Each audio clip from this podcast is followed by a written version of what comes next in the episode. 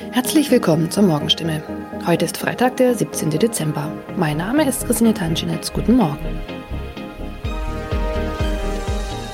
Und das sind heute unsere Themen aus der Region. Kinderärzte sollen Impfstoff zurückhalten. Freifahrt in der Stadtbahn bei kaputten Automaten. Und Papagei überlebt Wohnungsbrand und wird Tage später gefunden. Weil nicht genügend Corona-Impfstoff für Kinder im Alter von 5 bis 11 Jahren vorhanden ist, fordert das Land Baden-Württemberg nach Informationen der Heilbronner Stimme dazu auf, ausreichend Impfstoff für die Zweitimpfung zurückzuhalten. Von der Bundesebene wurde uns mitgeteilt, dass auch die Lieferung des Impfstoffs für Kinder im Alter zwischen 5 und 11 Jahren voraussichtlich nicht in der erwarteten Menge lieferbar sein wird, heißt es in einem Schreiben vom Sozialministerium, das am Donnerstag landesweit an die mobilen Impfteams, die Stadt- und Landkreise sowie an die Kinderärzte per Mail verschickt worden ist. Das Schreiben liegt unserer Redaktion vor. Baden-Württemberg wurde vom Bund zuletzt zugesagt, bis zum Jahresende rund 300.000 Dosen des Kinderimpfstoffes zu erhalten. Diese Zusage kann nun offenbar nicht eingehalten werden. Sollten vom Bund anderslautende Informationen kommen, werde das Sozialministerium diese umgehend an die impfenden Akteure weitergeben und die Verteilung anpassen. Mehr dazu lesen Sie heute auf stimme.de. Seit 1. November hat der Stadtbahnbetreiber Albtal Verkehrsgesellschaft AVG die Fahrscheinautomaten in den Stadtbahnen stillgelegt.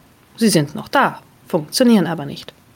Da alle Haltestellen nun mit stationären Automaten ausgestattet werden, seien die Automaten in den Zügen nicht mehr nötig, erklärt die AVG die Gründe. Die Geräte sollen nun Zug um Zug in den 229 Stadtbahnen ausgebaut werden. Nur damit fällt auch die Alternative weg, wenn ein Automat an einer Haltestelle defekt ist. Was gilt dann? Manchmal sind Haltestellen einige Kilometer entfernt. Soll ein Kunde, der vielleicht wichtige Termine hat, so einen Umweg auf sich nehmen, wenn ein Automat an einem Haltepunkt defekt ist?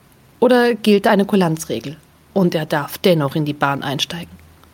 AVG-Sprecher Michael Kraut stellt für das Gebiet des Karlsruher Verkehrsverbunds klar, Dort dürfen Fahrgäste bei einem defekten Automaten an der Haltestelle einsteigen. Sie sollten den Defekt entweder dem Stadtbahnfahrer oder gegebenenfalls dem Prüfpersonal in der Bahn melden. In dem Fall werde kein erhöhtes Beförderungsentgelt verhängt. Man könne jederzeit prüfen, ob eine Störung an einem bestimmten Automaten vorlag. Auch im Heilbronner Hohenloher Haller Verkehrsverbund gilt diese Kulanzregel. Mehr dazu lesen Sie auf stimme.de. Am vergangenen Samstag kam es in Neckargartach zu einem Wohnungsbrand, bei dem ein Mann und ein Papagei verletzt wurden. Ein zweiter Papagei blieb unverletzt. Später stellte sich heraus, dass sogar ein dritter Papagei in der Wohnung sein müsste. Wenige Tage nach einem Hausbrand in Heilbronn haben Feuerwehrleute einen überlebenden Papagei aus einer betroffenen Wohnung gerettet. Ein aus der Wohnung geretteter Papagei wurde zudem vorsorglich einer Tierklinik übergeben. Der andere Vogel blieb am Samstag unverletzt. Doch damit war das Papageienproblem noch nicht gelöst. Denn am vergangenen Dienstag habe sich der verletzte Bewohner bei der Polizei gemeldet und mitgeteilt, einer seiner insgesamt drei Papageien müsste sich eigentlich noch in der Wohnung befinden. Tatsächlich entdeckten die Einsatzkräfte nach langer Suche den Vogel. Später konnten sie das Tier wohlbehalten an den Besitzer übergeben, wie es heißt. Soweit die Nachrichten aus der Region. Übrigens, die Corona-Fallzahlen in Stadt und Landkreis Heilbronn bleiben auf hohem Niveau, sind in den letzten Tagen aber deutlich zurückgegangen. Bleibt das so, wird am Sonntag die Ausgangssperre für ungeimpfte aufgehoben. Ob das eintrifft, erfahren Sie auf jeden Fall aktuell auf stimme.de.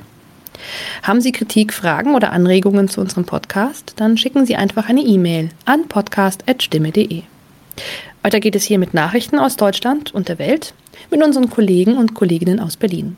Ich verabschiede mich für diese Woche. Wir hören uns im neuen Jahr wieder und ich wünsche Ihnen eine besinnliche Weihnachtszeit und einen guten Rutsch. Vielen Dank und schönen guten Morgen. Ich bin Maja Däne und das sind heute unsere Themen aus Deutschland und der Welt. Versagen und Kritik. Politiker und Experten diskutieren über mögliche Versäumnisse beim Katastrophenschutz. Nach der Flutkatastrophe. Bundeskanzlerin Merkel besucht die besonders betroffene Stadt Bad Münstereifel in Nordrhein-Westfalen. Und keine überalten Lockerungen. Der Vorsitzende des Weltärztebundes Montgomery warnt davor, die Corona-Beschränkungen in Deutschland auf einen Schlag aufzuheben. Die gute Nachricht heute ist, dass sich die Lage überall in den Katastrophengebieten allmählich entspannt. Der deutsche Wetterdienst sagt kaum noch Regen voraus. Die akute Gefahr in den Hochwasserregionen ist also erstmal gebannt. Trotzdem ist die Lage vielerorts weiterhin dramatisch. Teilweise gibt es immer noch keinen Strom und die Helfer sind rund um die Uhr im Einsatz. Bundeskanzlerin Merkel wird sich heute Mittag ein Bild von der Lage in Bad Münstereifel in Nordrhein-Westfalen machen, zusammen mit NRW-Ministerpräsident Armin Laschet. Nur wenige Kilometer weiter nördlich in Euskirchen war ja gestern auch Innenminister Seehofer unterwegs. Dort hat sich die Lage an der Steinbachtalsperre inzwischen entspannt. Der Dammbruch konnte verhindert werden und es gibt Entwarnung. Unsere Reporterin Susanne Edel war beim Besuch von Innenminister Seehofer dabei und sie wird auch heute mit Bundeskanzlerin Merkel wieder vor Ort sein. Susanne, wie ist denn die Stimmung dort? Die Anspannung der letzten Tage konnte endlich von den Einsatzkräften abfallen, auch wenn die Steinbachtalsperre jetzt noch komplett leergepumpt wird zur Sicherheit. Das sei ein besonderer Tag, sagte Armin Laschet. Er dankte dem Bundesinnenminister. Weil ohne die Hilfe des Bundes an dieser Stelle die Sicherheit nicht hätte gewährleistet werden können. So gab es eine enge Zusammenarbeit mit der Feuerwehr, dem THW, den betroffenen Kreisen Euskirchen und Rhein-Sieg sowie der Bundeswehr. Auch Seehofer dankte allen Helferinnen und Helfern der verschiedenen Organisationen. Der Dammbruch konnte also glücklicherweise verhindert werden. Und jetzt geht es natürlich um schnelle Hilfen für die betroffenen Orte und die Menschen dort.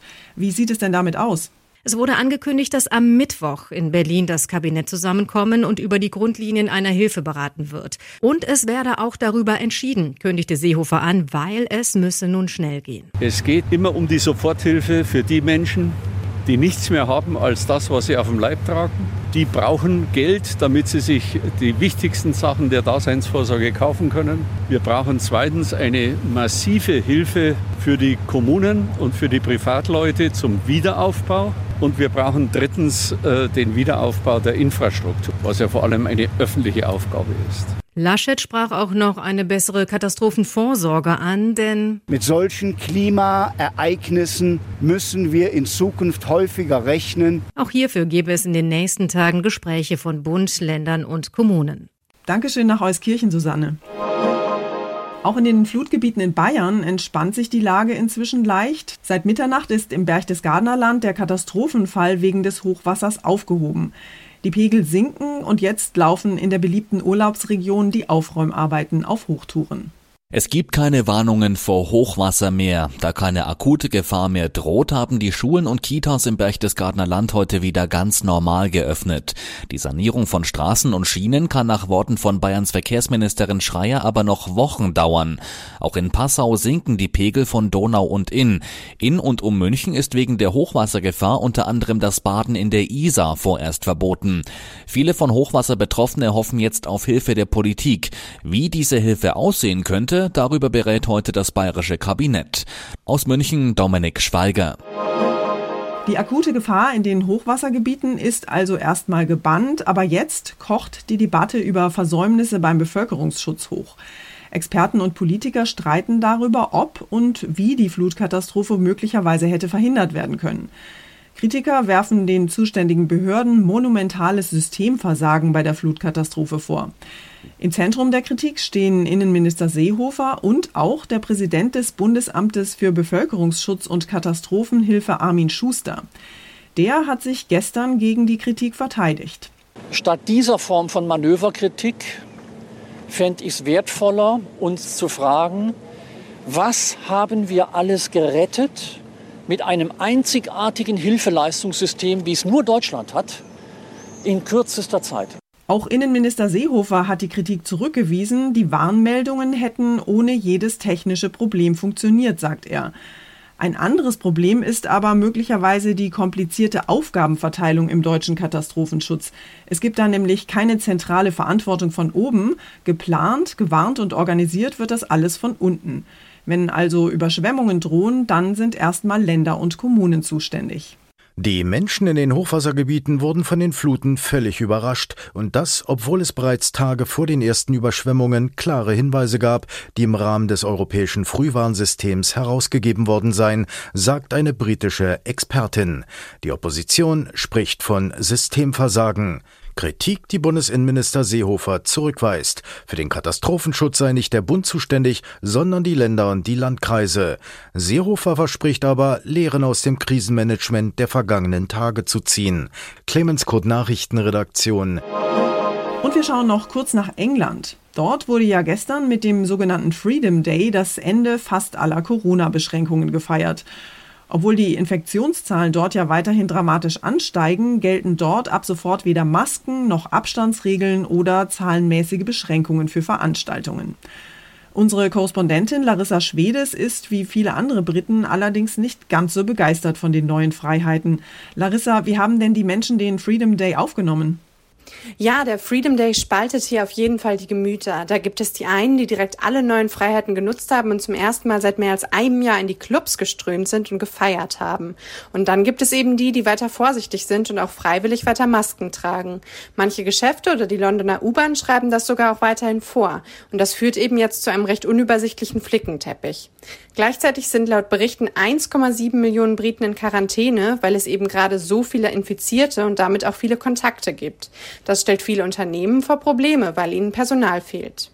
Passend zu diesen Meldungen aus England hat der Vorsitzende des Weltärztebundes Frank Ulrich Montgomery davor gewarnt, die Corona-Beschränkungen auch in Deutschland auf einen Schlag einfach aufzuheben. Momentan verdoppelt sich die Zahl der Infizierten im Wochenrhythmus, sagt Montgomery. Jetzt alles zu öffnen wäre deshalb brandgefährlich. Unser Tipp des Tages heute für alle, die den Betroffenen in den Flutgebieten helfen wollen. Seit Tagen sehen wir die Bilder aus den Katastrophenregionen, wo ja tausende Familien ihr Zuhause verloren haben, wo ganze Dörfer überflutet und Existenzen zerstört worden sind. Viele Menschen wollen deshalb angesichts der Katastrophe gerne helfen, aber wie kann man das am besten machen? Diana Kramer aus unserer Serviceredaktion hat mal die wichtigsten Fakten zur Flutopferhilfe für uns zusammengefasst. Diana, wenn ich den Menschen vor Ort gerne helfen möchte, was kann ich denn dann am besten tun? Welche Hilfe ist eigentlich wirklich sinnvoll? Es macht auf jeden Fall Sinn, sich vorher zu informieren und nicht in vorschnellen Aktionismus zu verfallen. Und wer jetzt sagt, aber die Menschen brauchen ja genau jetzt Hilfe und deshalb muss ich doch schnell helfen, dem kann ich sagen, bei aller Tragik, die Menschen in den Flutgebieten sind vorerst versorgt und sie haben das Nötigste. Dafür sorgen Hilfsorganisationen vor Ort und wir alle haben die Bilder gesehen von Bergen mit Hilfsgütern, die zum Beispiel aus den Nachbarorten dort ankommen. Wenn ich jetzt ganz woanders wohne und vielleicht gar nicht weiß, wie es meinen Freunden oder meiner Familie in den Flutgebieten geht, was kann ich denn dann tun? Also womit allen Beteiligten auf jeden Fall geholfen ist, reisen Sie nicht in die Katastrophenregionen. Das ist zum Teil nachvollziehbar, wenn man zum Beispiel Verwandte oder Freunde dort hat, die man vielleicht auch noch nicht erreicht hat, aber angesichts der teils schlimmen Zustände, auch auf den Straßen und bei der Bahn macht es tatsächlich überhaupt keinen Sinn, sich in diese Region zu begeben und dort das Verkehrschaos vielleicht noch zu verschlimmern. Wer in Sorge ist, der sollte sich telefonisch oder per E-Mail bei den Behörden vor Ort melden. Rheinland-Pfalz und auch NRW zum Beispiel haben da online extra Portale eingerichtet. Wenn ich die Betroffenen vor Ort unterstützen will, wie kann ich denn dann am besten helfen? Dann am besten mit Geld. Wir haben inzwischen schon gehört, dass die unfassbar großen Mengen an Sachspenden den Helfern vor Ort teilweise echt Sorgen bereiten, weil sie die Berge an Kisten einfach nicht verteilen können. Um hier gezielt zu helfen, lieber Geld spenden. Das geht bei allen Hilfsorganisationen, aber auch Firmen, Radio oder Fernsehsender haben inzwischen Spendenkonten eingerichtet. Hilfe für die Flutopfer in den Katastrophengebieten. Dankeschön, Diana. Und zum Schluss geht es hier bei uns um eine Insekteninvasion beziehungsweise um eine Millionen-Mückenplage. Ein Dorf auf der Halbinsel Kamtschatka im äußersten Osten Russlands ist nämlich offenbar von einem gigantischen Schwarm der fliegenden Quälgeister heimgesucht worden. Der Himmel dort ist offenbar schwarz vor lauter Insekten. Ein Augenzeuge berichtet von mehreren Tornado-ähnlichen Säulen aus Mücken. Christian Thiele in Russland, diese Blutsaugerinvasion ist ja ein absoluter Albtraum für die Menschen dort, oder? Angeblich haben es die Mücken nicht aufs Blut der Bewohner abgesehen. Experten meinen, die Männchen, die schwirren um die Weibchen herum, um sich zu paaren. Nach ein paar Tagen soll der Spuk dann auch wieder vorbei sein. Apokalyptisch sieht es aber dennoch aus, wenn Millionen dieser Plagegeister am Himmel fliegen. Wie gut, dass Kamtschatka mehr als 7500 Kilometer von Deutschland entfernt liegt. Das war's von mir für heute. Ich bin Maja Däne und wünsche Ihnen einen guten Start in den Tag. Tschüss und bis morgen.